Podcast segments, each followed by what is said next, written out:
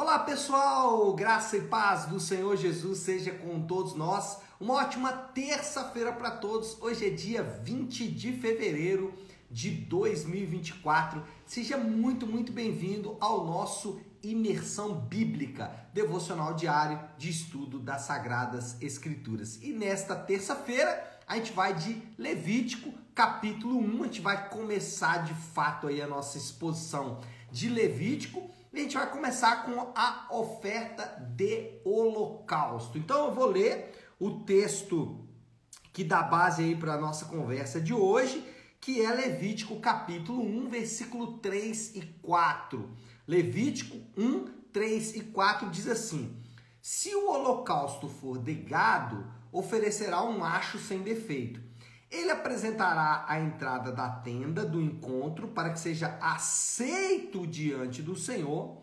Ele porá a mão sobre a cabeça do animal para o holocausto e este será aceito para fazer a expiação por ele. Bom, vou fazer um panorama aqui do capítulo 1, ah, lembrando só que esse primeiro bloco que vai do versículo 1, ah, desculpe, do capítulo 1 até o capítulo 16 trata dos regulamentos do tabernáculo.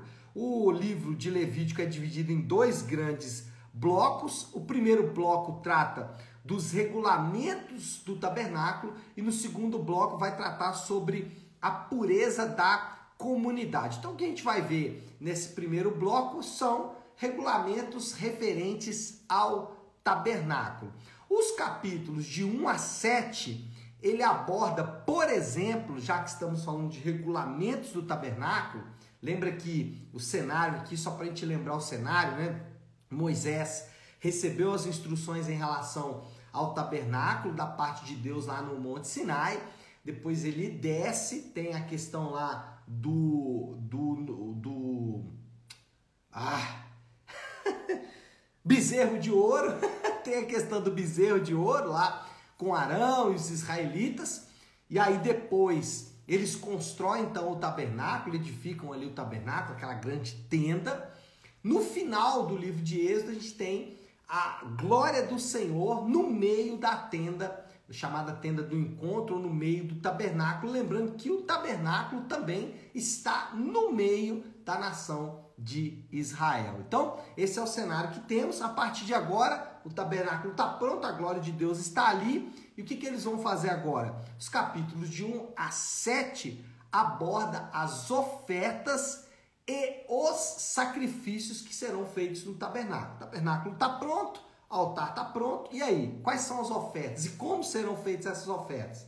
Deus ainda não havia instruído em relação a isso, e agora então vem as instruções de Deus acerca das ofertas que serão feitas e como elas serão feitas, capítulo de 1 a 7 de Levítico, aí a gente vai falar muito sobre isso. A primeira oferta é a oferta de holocausto. E é interessante porque não começa com a oferta pelo pecado. Nós vamos ver a oferta pelo pecado, se eu não me engano, capítulo 5. Deixa eu dar uma olhada aqui. É isso mesmo, oferta pelo pecado, capítulo 4, e depois temos ainda a oferta pela culpa, lá no final do capítulo 5. Mas qual é o ponto aqui? Essa primeira oferta, que é o holocausto, era uma oferta que deveria ser completamente queimada, exceto a pele, no caso do, do gado, e ou o papo, né, no caso das aves. Daqui a pouco a gente vai ver que nesse caso poderia ser entregue uma ave em vez de um gado ou um bode ou carneiro ou cabrito e tal. Então a gente vai ver isso daqui a pouco, mas por hora é importante lembrar que essa era uma oferta completamente queimada para duas coisas: resgate e propiciação. Não era diretamente uma oferta pelo pecado.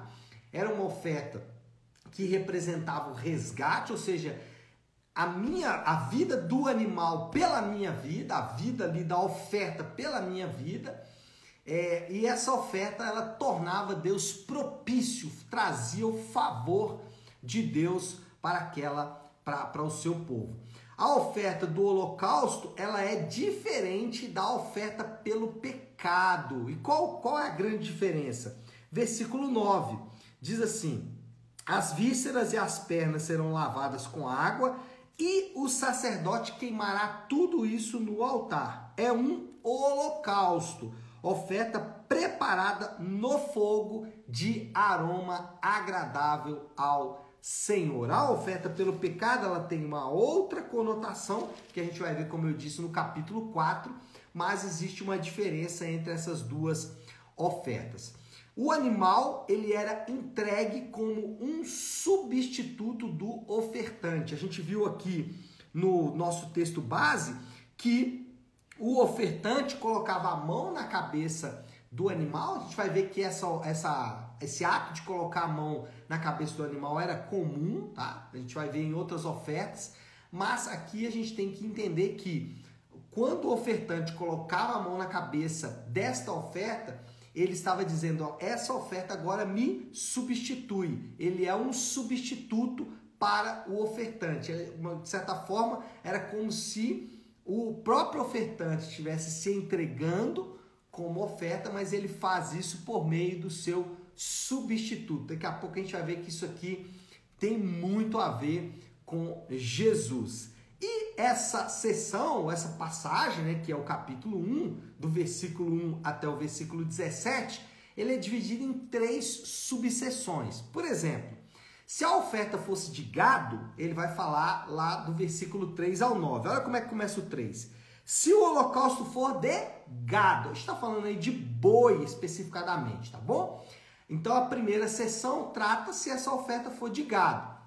Mas e se a oferta for outra? Poderia ser outra? Poderia. Versículo 10. Se a oferta for um holocausto do rebanho, quer de cordeiros, quer de cabritos. Ou seja, às vezes o ofertante não tinha condições de entregar um boi, dado a sua, o seu valor, que era muito alto, ele entregava então um cordeiro, ou no caso aqui, um cabrito também poderia ser entregue. E aí tem a maneira como esse animal deveria ser preparado como holocausto. Mas tem uma última forma, versículo 14, que diz assim: Se a sua oferta ao Senhor for um holocausto de aves, aí pode ser uma rolinha ou um pombinho. Acho que poderia ser especificadamente esses dois animais, essas duas aves. E aí tem aqui do versículo 14 ao 17 toda a descrição de como que essa oferta deveria ser entregue. Bom, esse é o capítulo 1, na explicação aqui da construção do texto. Agora, quais são os referentes deste texto? Ou seja, quais são as aplicações que a gente pode fazer desse texto? Só fazendo duas observações rápidas antes de entrar né, de fato aí nos referentes. Sempre bom lembrar que nós não podemos tentar recriar os cenários do Antigo Testamento. Isso é um erro muito comum e nós não devemos fazer essas coisas, né? Então, é, pessoas que entregam lá uma oferta e, ah, esse aqui é o meu Isaac, né? Ah, vou derrubar as muralhas de Jericó. Não faz sentido esse tipo de coisa. Isso não é, do ponto de vista bíblico, algo comum, né? Os apóstolos não faziam isso e a gente também não deve seguir esse caminho. É, e eu também não posso fazer associações aleatórias. Eu não posso simplesmente dizer, ah, aqui nesse caso do Holocausto, o boi era isso, o ofertante era aquilo e tal. Não posso fazer essas associações aleatórias. Eu preciso encontrar o seu referente no Novo Testamento. Se não houver um referente, aí a minha interpretação tem que ser muito mais cuidadosa. Nesse caso, a gente tem sim um referente que está lá em Hebreus capítulo 9. Depois, se você quiser, pode ler Hebreus 9 ali quase que todo, mas eu destaquei o versículo 15, que fala assim. Então, Hebreus 9, 15, ele fala assim: Por essa razão, Cristo é o mediador, o substituto. Lembra que a oferta ela funciona como substituto? Então, olha lá. Cristo é o mediador de uma nova aliança para que os que são chamados recebam a promessa da herança eterna. Visto que, por que, que ele faz isso? Né? O apóstolo, o escritor de Hebreus vai dizer: visto que ele morreu como resgate, lembra que eu falei que o holocausto ele funciona como resgate? Então, olha, visto que ele morreu como resgate, pelas transgressões cometidas sob a primeira aliança. Então, esse, o Hebreus capítulo 9, versículo 15, faz uma referência muito direta a dois elementos presentes no holocausto. Primeiro, a questão do substituto, do mediador, e segundo, a questão do resgate, da propiciação que foi feito, então, o que era feito pelo holocausto. Então, aqui eu posso fazer os referentes, porque eles estão inteiramente conectados. O ponto qual é? Jesus tornou-se mediador sacrificial da nova aliança quando derramou seu sangue e deu a sua vida como oferta de propiciação para todos que creem nele. Isso aqui é, do ponto de vista é, teológico, perfeito.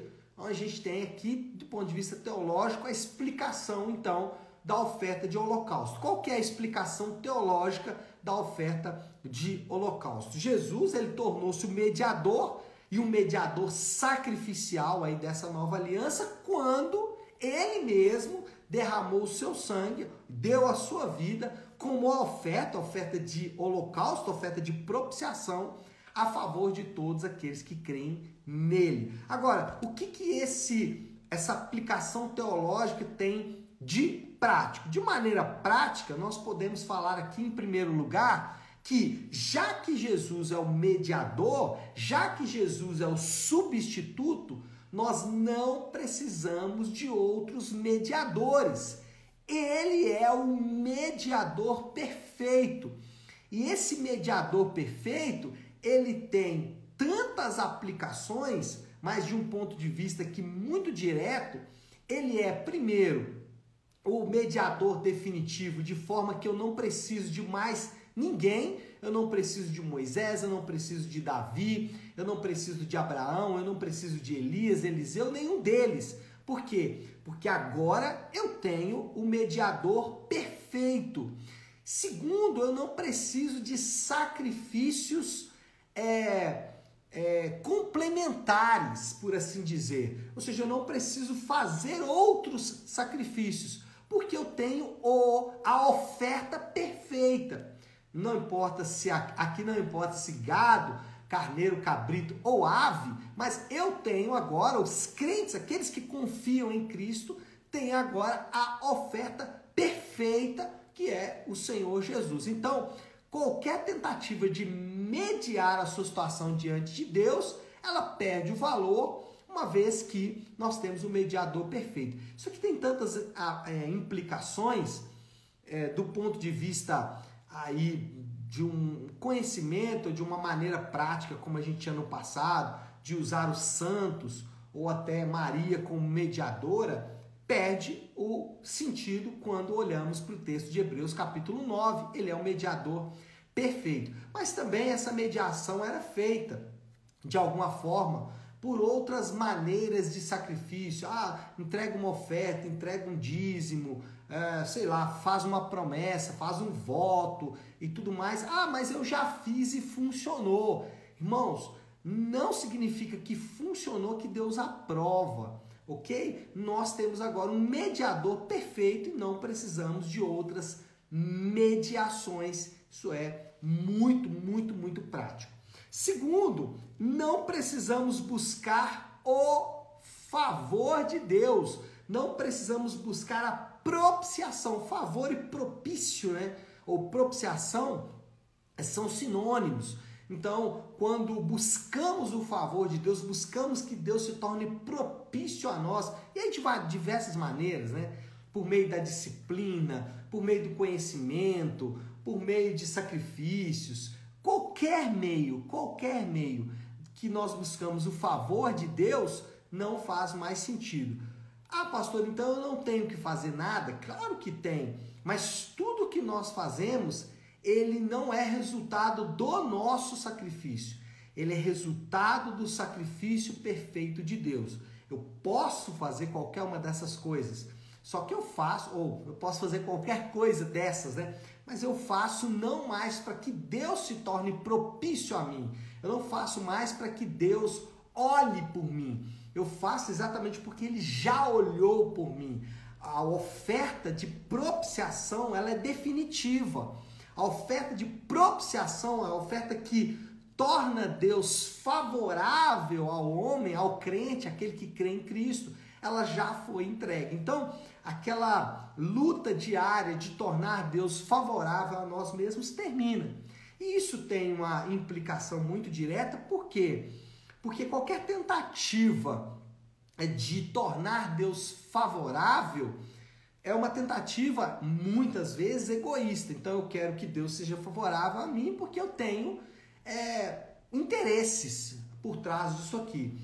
Agora, o crente que sabe que a oferta de propiciação já foi entregue, ele até faz, mas ele faz por gratidão àquele que já se tornou favorável a ele. Existe uma mudança completa aqui na motivação do coração. Existe uma mudança completa dos estímulos do coração. E se isso não acontecer, de fato, você ainda não se é, beneficia aí, por assim dizer, da oferta de propiciação. E a última implicação aqui, ou a última aplicação desse aspecto teológico da, do texto de Levítico é muito simples. A oferta de holocausto, ela é uma oferta que deveria ser completamente queimada.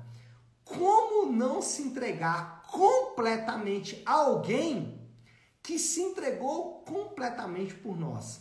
Como eu posso me entregar de maneira parcial para Deus, sendo que Deus se entregou completamente por mim? Como não se entregar de maneira irrestrita em todas as áreas da minha vida, como não deixar ali áreas aonde a palavra de Deus não vai reger a minha vida, sendo que ele entregou-se completamente por mim? Quer dizer, não faz muito sentido. A ideia aqui é eu me entrego completamente, já que ele se entregou completamente para mim mesmo. É, Romanos capítulo 12, a gente vai falar muito sobre esse texto aqui durante as nossas conversas, conversas acerca das ofertas. Romanos capítulo 12, o apóstolo Paulo fala sobre entregar-se como sacrifício vivo.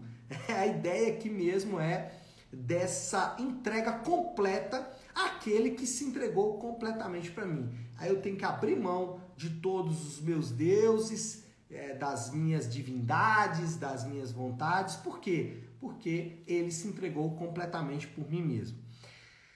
Moral da história aí, já para a gente concluindo, eu vou deixar esse último ponto aqui já com aplicação, mas vamos lá, moral da história, o radicalismo exigido do discípulo de Cristo.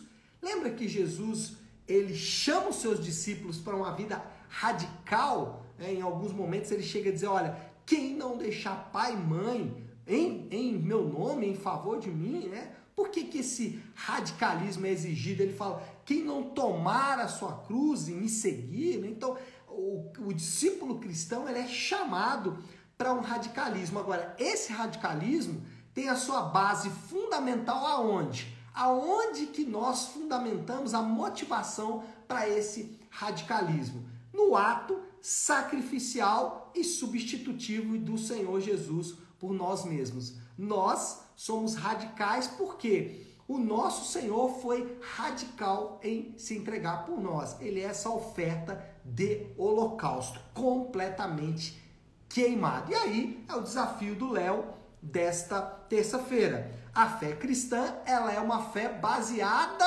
no sacrifício. ela é uma fé baseada na morte do nosso Senhor. Essa morte ela vai basear toda a nossa vida. E aí, volto no terceiro ponto lá da nossa aplicação. Como não se entregar completamente a alguém que se entregou completamente por nós? E aí, irmãos, qualquer uma das decisões que precisamos tomar que envolve uma entrega completa, ela tem que ser baseada nisso. Então vamos lá. Alguém que, se você pensar aqui em uma em um exemplo hipotético aqui, só para a gente poder uh, dar uma luz nisso aí. Alguém que precisa manter a castidade antes do casamento, essa pessoa ela, ela vai ser radical nessa sua castidade, por quê?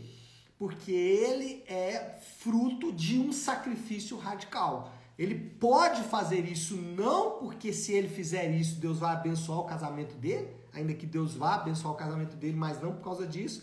Ele vai fazer isso por quê? Porque a oferta dele, aquele, aquele holocausto que foi para o lugar dele, foi radical. Então ele pode ser radical porque o seu, uh, o seu exemplo maior é de uma oferta radical. Então é basicamente isso aí, oferta de holocausto. Tá certo, pessoal? Vamos orar, vamos colocar tudo isso aí diante de Deus. Se você puder, pare um instante aquilo que você está fazendo e vamos juntos buscar a Deus em oração. Querido Deus, Pai de amor e graça, Senhor, nós nos deparamos hoje com esse texto que nos remete ao sacrifício do teu filho, completamente em nosso favor. Senhor Jesus se entregou de forma irrestrita por nós. E por outro lado, ele nos chama a, da mesma forma, não deixar reservas em nossas próprias vidas, mas nos entregar completamente ao Senhor Jesus. E essa é uma resposta às muitas demandas no nosso coração. Porque por vezes, Pai, nós, na busca de tentar agradar ao Senhor, nós acabamos nos perdendo. Por isso, essa oferta tão gloriosa que nos torna ou que torna o Senhor favorável a nós mesmos. Obrigado por essa palavra nessa manhã, Pai. Assim nós oramos em nome de Jesus. Amém. Amém, pessoal? Bom, então é isso. Nós vamos ficando por aqui. Que Deus te abençoe.